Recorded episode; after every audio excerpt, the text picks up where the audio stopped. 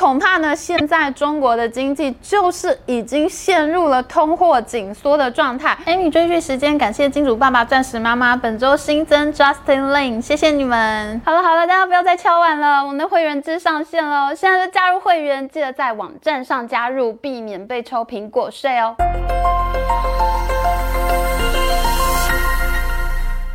Hello，大家好，我是 Amy。一个国家的经济由盛转衰能有多快呢？我们现在正在见证一个十四亿人的大国由盛转衰，陷入通货紧缩的历程哦。这是一生都难得一见的目击时刻。大家还记得吗？我们在今年三月的时候做过一个影片，讲中国的 GDP 跟美国差距拉大的问题。本来全中国、全世界呢都在流传一个影片，影片上面呢，中国 GDP 一直不停的增加，不停的增加，在二零零七年超越了德国，在二零一一年的时候超越了日本，到了二零二一年更是一举超越了欧盟，紧跟在美国后面。那中国的媒体呢都欣喜若狂，大家都认为为呢中国会在二零三零年前后超越美国，时间表呢只有越提越前面，全中国。都相信中国很快就要超越美国，成为世界第一大国了。然而到了去年呢，美国竟然拉开了跟中国的差距，把紧紧跟在后面的中国再往后甩。两国的 GDP 差距本来一直在缩小当中，现在竟然拉大了。那现在呢，就有越来越多的经济机构，他们开开始认为中国不会超过美国了。然而到了今年第一季，更劲爆的事情发生了。今年第一季，美国的 GDP 是六点五兆美元，还是堂堂的全球第一名呐。而中国的 GDP 呢，则是超出了分析师的预期，成长率高达百分之四点五，达到了四点二兆美元这么多的 GDP。然而，中国竟然没有拿到第二名。欧盟国家第一季的 GDP 竟然重新反超中国，达到了四点四兆美元这么多。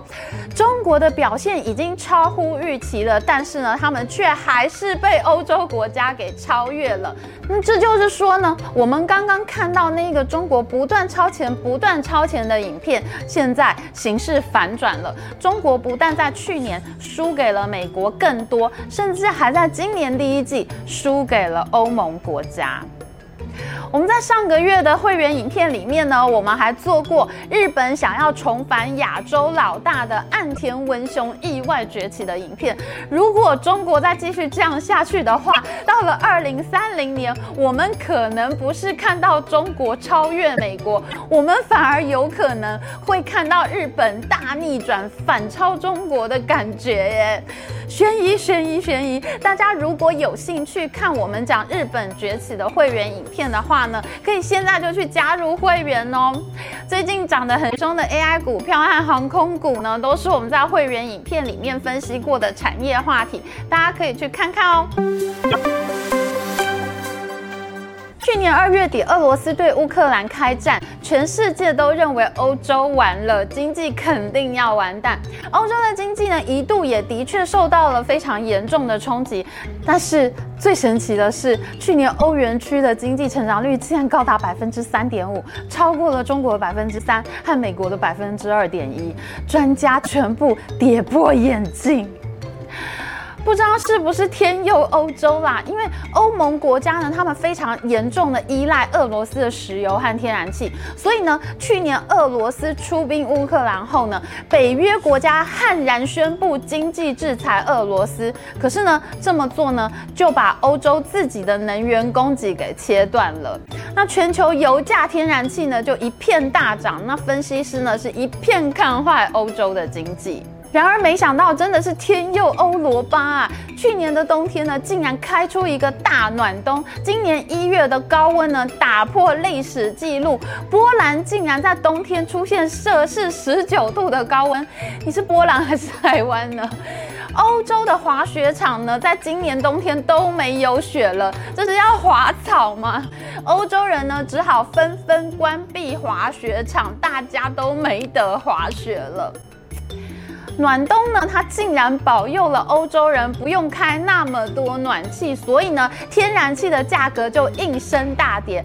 而且呢，因为天气暖和了，可以出去玩，那欧洲的飞机航班数量就大幅回升，航空业好到不行。那加上疫情也慢慢结束了，欧洲人就开始到处吃喝玩乐，他们去餐厅吃饭，去百货公司购物，欧洲的服务业竟然就这样大幅回升了。我们看一下哈，非制造业的采购经理人指数 PMI，我们看到这张图上面红色的线，就是代表服务业。景气的非制造业 PMI 竟然一举飞跃了五十的荣枯线，来到五十五以上，哎，真的是意外大惊喜，天佑欧洲啊！服务业是非常吃就业人数的一种产业。其实你看哈，餐饮业它的 GDP 虽然不会很大，可是呢，你要开一家餐厅，你要开一家咖啡店，你就一定要雇人。制造业呢，可以用机器人，可以用自动化设备、自动化制成。可是呢，服务业一定不行。服务业就是需要人来做，所以呢，服务业是一种提供就业机会非常重要的一个产业。那像欧洲的航空业啊、旅游业啊、餐饮业、零售业都出现暖冬复苏的大惊奇，那这就使得欧洲各国的失业率降得很低。你看哈，欧洲主要国家英国、德国、法国，他们的失业率都持续在下降。结果呢，我们就看到欧洲股市最重要的一个 Euro Stoxx 五十指数呢，在去年的九月就见底了，见底以后呢，就一路往上爬，哇，真的是全球最意外的股市啊！Euro Stoxx 五十呢，从去年九月的三三一八点一路爬到现在的四三七五点，大涨百分之三十二。而且你要知道，哎，这段时间因为欧洲发生了大通膨，欧洲的央行不断在升息，想要抑制通货膨胀。那欧元区的主要利率现在已经爬到百分之三到百分之四之间了。我们看到的整个欧元区的经济复苏，还是在欧洲央行紧缩货币、抑制通膨、抑制经济的情况下强行抬头的。哇，这个发展真的是太惊人、太意外了。不过呢，今年下半年欧洲经济还是有隐忧的。首先就是呢，我们看到欧洲的制造业经理人采购指数呢还是在下滑。你看到哈，蓝色的这一条线趋势还是在下降的。那如果欧洲只有服务业好起来，只有红色这条线上升的话，那这个就叫做不均衡的成长。那这样的话呢，制造业就有可能拖累整体经济了。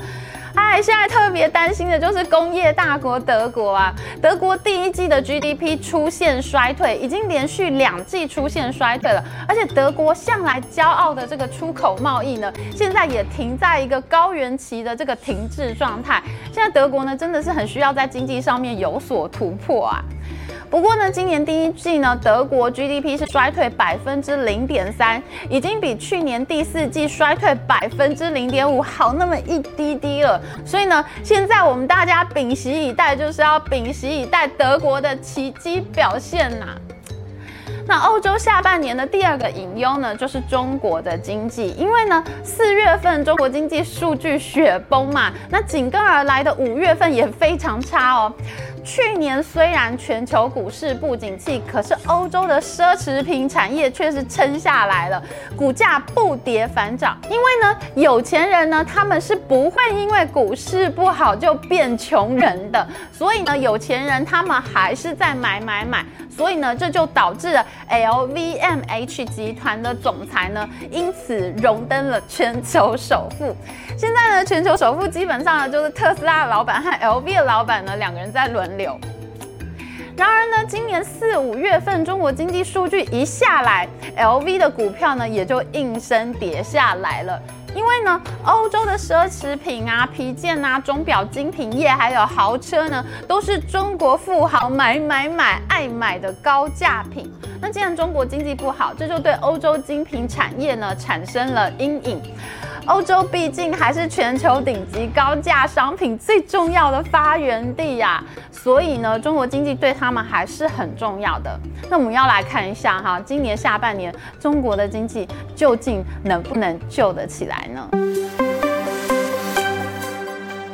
哎，我觉得中国的情况真的越来越像一九九零年代日本经济泡沫破裂以后的情形。我这一生能看到日本经济破裂，没想到还能再看到中国经济破裂。二零二一年呢，中国超越欧盟国家。虽然中国媒体很高兴，但是欧盟二十七个国家，其实他们只有五亿人呢，是中国十四亿人口的三分之一而已耶。而且呢，欧盟本来是有二十八个国家哦，是英国脱欧以后才剩下二十七个国家的。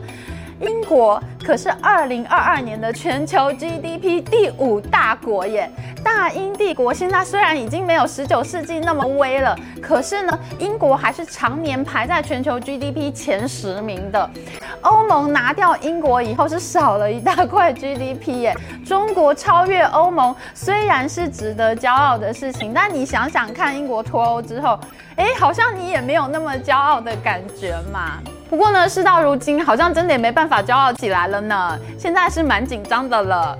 五月份呢，中国的经济数据呢，比四月份还要更差。